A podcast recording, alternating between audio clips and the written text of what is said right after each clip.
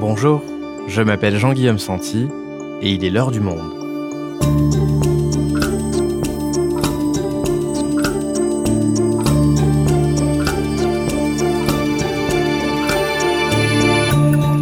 Nous sommes ravis de vous retrouver pour cette rentrée, après un été qui a été, j'espère, reposant pour vous. La formule ne change pas, tous les jours un sujet, un expert de la rédaction du Monde, pour bien comprendre les enjeux de l'actualité. Aujourd'hui, quel bilan pouvons-nous tirer de la mise en place du pass sanitaire? Cette mesure, mise en place par l'exécutif pendant l'été, a-t-elle été efficace pour inciter les gens à se faire vacciner? À partir de quand pourra-t-on s'en passer? Le seuil d'immunité collective, au-delà duquel le virus ne circulerait plus et l'épidémie s'éteindrait, est-il vraiment atteignable? Delphine Roucotte est journaliste au service santé du monde. Elle nous explique. Peut-on vraiment atteindre l'immunité collective? Un épisode produit par Adèle Ponticelli. Réalisation Amandine Robillard.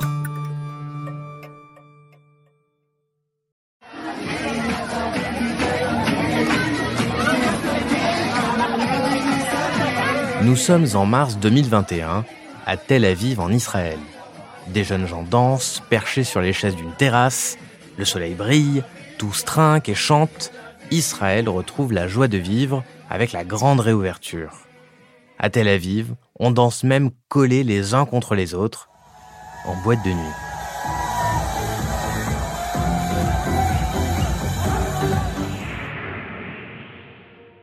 À plus de 3000 km de là, le troisième confinement ne va pas tarder à s'abattre sur la France. Alors ces images font envie, et on accueille avec la même convoitise le succès de la vaccination en Israël et la baisse spectaculaire de la courbe des contaminations. Moins 97% de nouvelles contaminations quotidiennes par rapport à la mi-janvier. Plusieurs scientifiques estiment que le pays est proche de l'immunité collective. L'horizon paraît à portée de main et on présente alors Israël comme la nation proche d'une victoire définitive contre le Covid-19 grâce à son taux de vaccination. Mais quelques mois plus tard, l'arrivée du variant Delta rebat complètement les cartes. Dès juin, les mesures de distanciation sociale, dont le port du masque, sont partiellement rétablies dans le pays. Alors, face à ce pays, qui semblait le plus avancé dans la lutte contre l'épidémie et qui est forcé de faire machine arrière, peut-on vraiment encore espérer une victoire définitive contre le virus?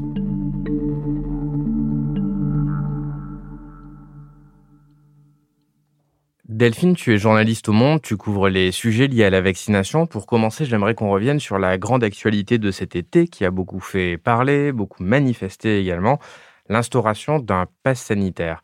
À quoi est-ce qu'il sert exactement? Pourquoi le gouvernement l'a mis en place? Alors, euh, le pass sanitaire a été conçu comme un outil incitant à la vaccination. Et la raison pour laquelle euh, il est aussi étendu, c'était parce qu'il fallait aller très vite face au variant Delta, qui est un variant donc, qui a été identifié pour la première fois en Inde et qui est beaucoup plus transmissible que euh, tous les variants qu'on avait observés jusque-là sur le territoire français et puis en général dans le monde. Et en quoi est-ce qu'il consiste? Donc le pass sanitaire, il est censé filtrer les entrées dans les lieux accueillants du public et il permet euh, d'accéder à ces lieux aux personnes euh, pouvant présenter un schéma vaccinal complet. Donc euh, en général, c'est deux doses, mais ça peut être une ou trois, suivant les cas. Les personnes aussi présentant un test négatif, donc PCR de moins de 72 heures ou euh, antigéniques, moins de 48 heures euh, selon les cas, et aussi les personnes pouvant euh, prouver qu'ils ont eu le Covid il y a plus de 11 jours et moins de 6 mois. Après, il faut savoir que c'est pas uniquement en France qu'a été instauré ce genre de, de mesures. Par exemple, en Europe, il y a plusieurs pays qui ont choisi cette solution. En Italie, on appelle ça le Green Pass, par exemple, et il a à peu près les mêmes caractéristiques. Et donc le but de ce pass sanitaire, c'est d'inciter les gens à se faire vacciner. Est-ce que ça a permis d'atteindre le niveau de couverture vaccinale que le gouvernement espérait? Il a permis d'augmenter la couverture vaccinale à une vitesse très importante. Ça, c'est certain. À titre d'exemple, on a aujourd'hui atteint euh, le seuil de 70% de la population ayant eu au moins une injection. On a rejoint aujourd'hui le niveau du Royaume-Uni, qui était quand même très en avance par rapport à la France. Et surtout, on a réussi à faire en un, peu plus d'un mois ce qu'eux ont mis trois mois à faire. Et on est toujours dans une dynamique très forte aujourd'hui, alors que des pays comme les États-Unis, qui étaient aussi en avance par rapport à nous, stagnent un peu plus euh, depuis, depuis déjà euh, plusieurs mois. Donc le pass sanitaire, en gros, ça embête les gens, ça les empêche de faire un certain nombre de choses, comme voyager, prendre le train, pour les pousser à se faire vacciner. Alors, au-delà de cet objectif euh, incitatif, on va dire, est-ce que ça a eu d'autres impacts? Est-ce que, par exemple, ça a évité la formation de clusters en ne laissant rentrer dans les lieux fermés que les personnes vaccinées ou négatives? Alors aujourd'hui, on manque un peu de recul pour mesurer l'impact précis du pass sanitaire en termes sanitaires, justement, mais euh, il est certain qu'il a euh, réussi à, bloquer d'une certaine manière une partie de la circulation virale, puisqu'il a quand même deux objectifs. Il empêche d'être infecté et d'infecter. Alors de, manière imparfaite, puisque le pass sanitaire réunit à la fois les personnes disposant d'un schéma vaccinal complet et à la fois les personnes ayant des tests. Donc c'est pas du tout le même statut en termes de protection, ce qui implique que euh, les personnes qui n'ont pas de vaccin mais peuvent quand même accéder à ces endroits-là, euh, ont plus de risques d'être infectés si jamais euh, une personne malade faisait partie euh, des gens avec le pass sanitaire. Imaginons dans un cinéma accueillant des personnes avec le pass sanitaire. Il y aura aussi bien des personnes vaccinées, mais qui seront peut-être tombées malades sans le savoir, puisque les vaccins ne sont pas parfaits. Et il pourra aussi peut-être accueillir des personnes avec un test qui a été négatif 48 heures avant, euh, mais qui, ont, qui sont tombés malades juste après. Donc euh, c'est un système qui n'est pas parfait, étant donné que c'est un pass sanitaire et pas un pass vaccinal, qui accueillerait des gens uniquement vaccinés. Et alors ce pass sanitaire, euh, Delphine, j'imagine que le gouvernement ne l'entend pas comme une mesure définitive, puisqu'il s'agit de faire vacciner le maximum de monde. Est-ce qu'il y a un seuil de personnes vaccinées? Au-delà duquel il ne serait plus utile, puisqu'au fond, suffisamment de monde sera alors immunisé il n'y a pas de date de fin du pass sanitaire. Après, euh, l'état d'urgence sanitaire a été voté pour s'étendre jusqu'au 15 novembre. Si le gouvernement estime qu'il faut faire durer le pass sanitaire plus longtemps, il faudra que ça soit revoté par les parlementaires. Mais ça n'a pas été conçu comme une mesure définitive Non, certainement pas, puisque l'idée, c'est quand même d'atteindre un seuil de couverture vaccinale à partir duquel euh, l'épidémie serait euh, pas contrôlé, mais du moins euh, jugulé. Pour revenir à l'objectif de vaccination, il était fixé à 50 millions de personnes ayant reçu au moins une dose à la fin du mois d'août. Actuellement, on a à peu près à 47,5 millions de personnes. Donc, euh, si c'est pas exactement au 31 août, on devrait atteindre cet objectif au moins dans les semaines qui suivent. Donc, ça représente quand même 75% de la population française qui aurait reçu au moins une dose et qui devrait compléter son schéma vaccinal ensuite. Et c'est bien ça? Bah, c'est un niveau qui est, euh, qui est très intéressant, c'est un niveau élevé, mais ça ne sera certainement pas un niveau suffisant pour euh, contrôler totalement le cours de l'épidémie. Et ce niveau de couverture vaccinale à partir duquel l'épidémie serait maîtrisée, c'est là qu'on parle d'immunité collective, c'est ça? C'est effectivement cette notion très importante d'immunité collective. Alors parlons-en, elle a beaucoup circulé et dès le début de l'épidémie, on se souvient de Boris Johnson qui envisageait au départ de laisser librement le virus euh, circuler jusqu'à ce que assez de Britanniques aient été contaminés. On appelait ça une stratégie d'immunité collective. Est-ce que tu peux nous rappeler déjà ce qu'elle veut dire, cette notion? Ça désigne un phénomène permettant la protection des personnes non immunisées lorsqu'une certaine proportion de la population est protégée, soit par infection naturelle, euh, soit euh, par la vaccination, parce que c'est deux phénomènes qui entraînent la production d'anticorps et donc une réponse immunitaire. Par exemple, imaginons, moi, euh, je tombe malade. Malgré ma vaccination, c'est possible. Euh, mais si je, vais dans la rue, je vais rencontrer trop de personnes protégées pour infecter une autre personne. Et donc la euh, maladie va se terminer avec mon cas. C'est ça qu'on appelle l'immunité collective. D'accord, donc il y a tellement de personnes immunisées que tu ne peux plus contaminer personne, même si tu tombes malade. Et donc là, même les personnes non vaccinées, quelque part, ils bénéficient de la protection des autres. Ça, c'est en théorie. Après, on se rend compte que dans la réalité, c'est beaucoup plus compliqué parce que déjà, tout d'abord, l'immunité collective, c'est pas l'immunité biologique. Ça veut dire que ça reste théorique en termes de santé publique. Euh, euh, c'est un calcul qu'on peut faire. Par contre, si euh, moi, je ne suis pas protégée par le vaccin ou après une infection naturelle, bah, je reste quand même naïve.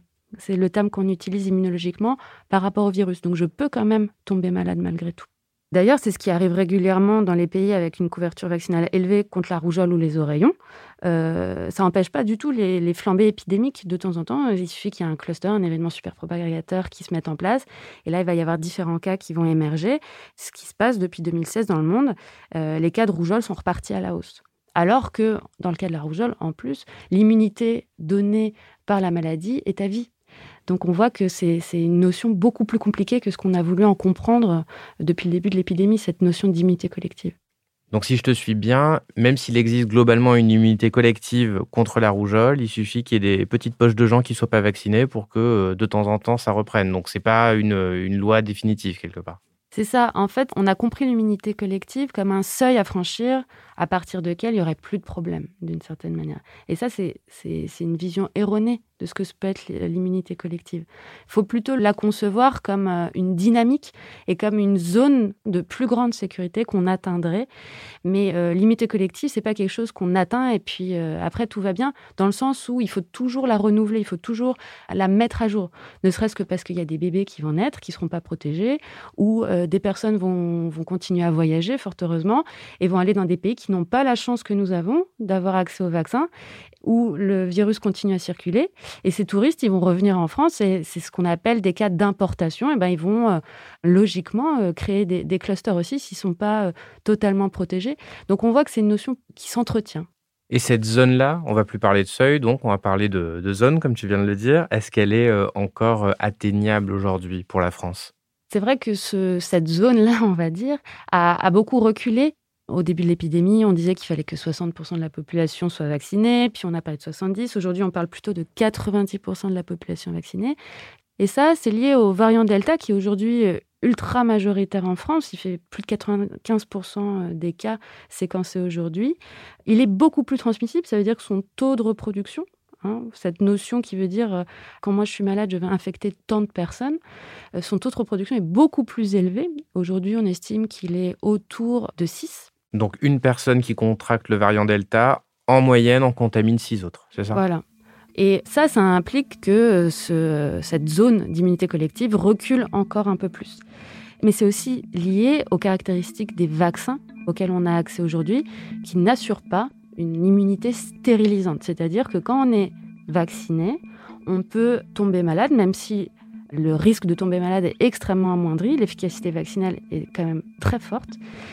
Et bah, logiquement, si on peut tomber malade, on peut aussi infecter d'autres personnes. Mais là encore, de manière bien moindre que les personnes qui ne sont pas vaccinées, puisque on a beaucoup moins de charge virale. Ça veut dire qu'on a beaucoup moins de particules de virus dans les voies respiratoires. Donc, si on parle, si on crache, si on éternue, on va moins infecter les personnes autour de nous.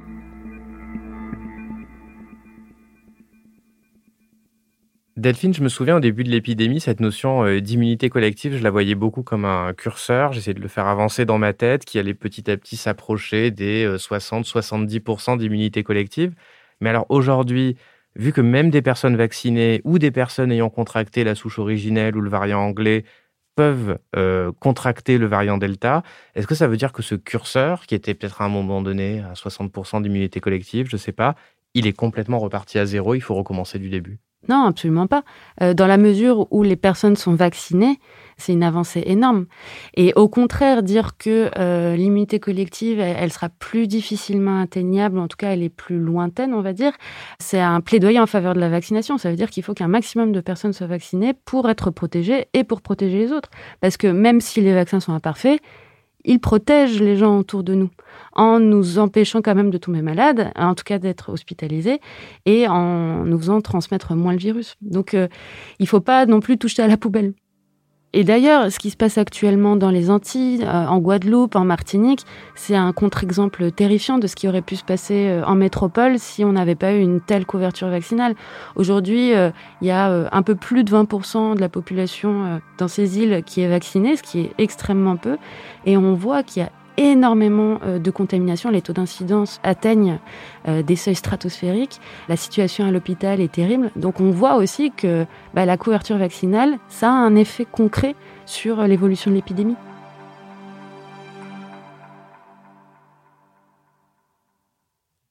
Et ce plaidoyer pour la vaccination dont tu nous parles, il se manifeste aujourd'hui par de nouvelles questions, notamment celle d'une troisième dose. Alors la Haute Autorité de Santé, elle vient de s'exprimer sur la question. Euh, quelle stratégie est en train de se dessiner et pourquoi? À quoi ça sert?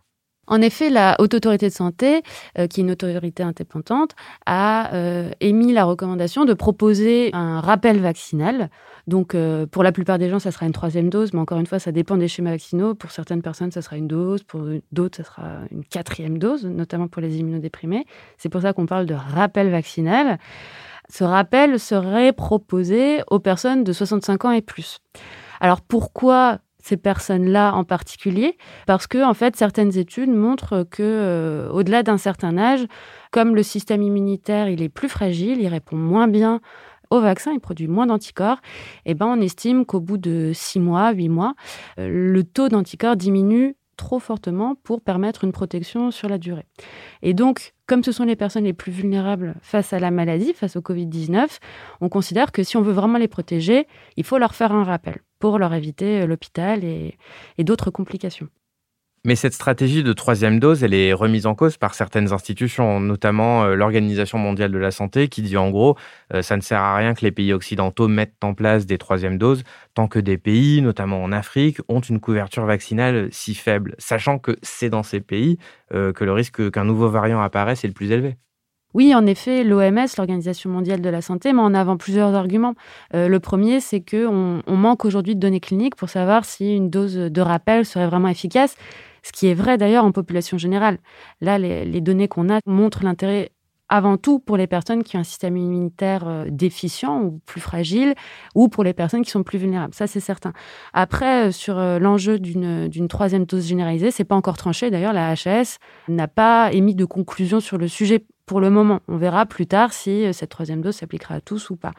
Et le deuxième argument qui est extrêmement important, c'est ce que tu disais, c'est cet enjeu d'équité, de dire euh, est-ce que c'est équitable de nous nous protéger contre la maladie et de laisser cette maladie toucher le reste de la population mondiale qui n'a pas, encore une fois, la chance que nous avons en termes d'accès au vaccin. Après, euh, la question de ce rappel dans certains pays est plus compliqué. J'en parlais à Alain Fischer, qui est le président du Conseil euh, d'orientation de la stratégie vaccinale en France. Il me disait que oui, l'OMS est dans son rôle de réclamer des doses pour l'ensemble des pays du monde.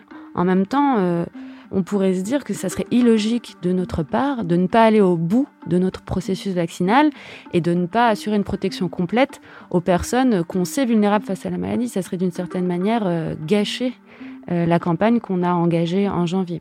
Donc euh, on voit que c'est une question très complexe et qui oppose plein de notions différentes. Alors il y a une nouvelle question qui se pose dans le fait d'aller jusqu'au bout de cette stratégie vaccinale, c'est celle de vacciner les enfants. Pourquoi est-ce qu'on envisage aujourd'hui de les vacciner alors qu'ils sont quand même beaucoup moins euh, à risque?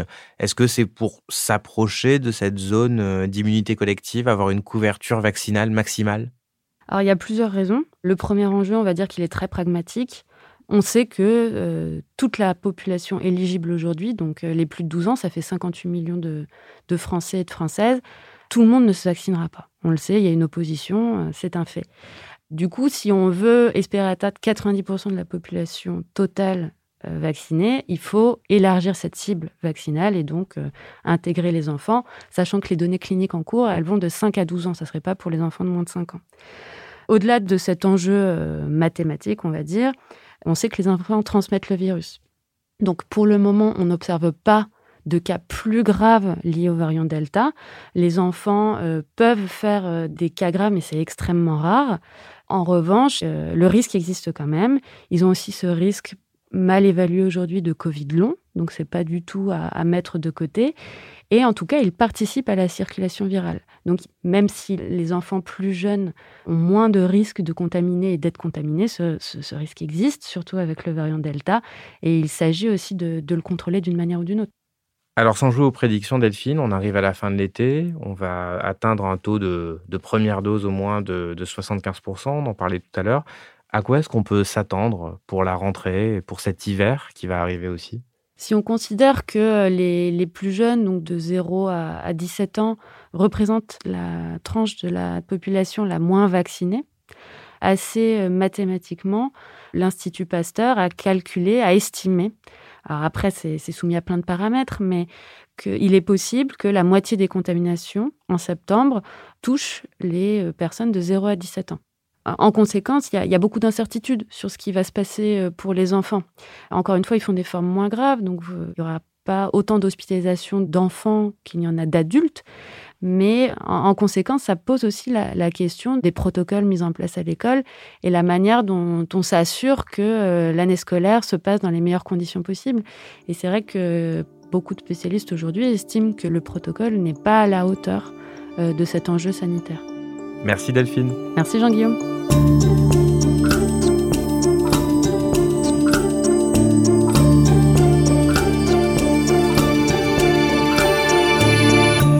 Si vous souhaitez en savoir plus sur le sujet, vous pouvez aller consulter tous les articles de Delphine Rocotte dans la rubrique Coronavirus et pandémie de Covid-19 sur notre site. C'est la fin de l'heure du monde, le podcast quotidien d'actualité proposé par le journal Le Monde et Spotify. Pour ne rater aucun épisode, vous pouvez vous abonner gratuitement au podcast sur Spotify ou nous retrouver chaque jour sur le site et l'application lemonde.fr. Si vous avez des remarques, suggestions, critiques, n'hésitez pas à nous envoyer un email à l'heure du L'heure du monde est publiée tous les matins, du lundi au vendredi. On se retrouve donc très vite. À bientôt.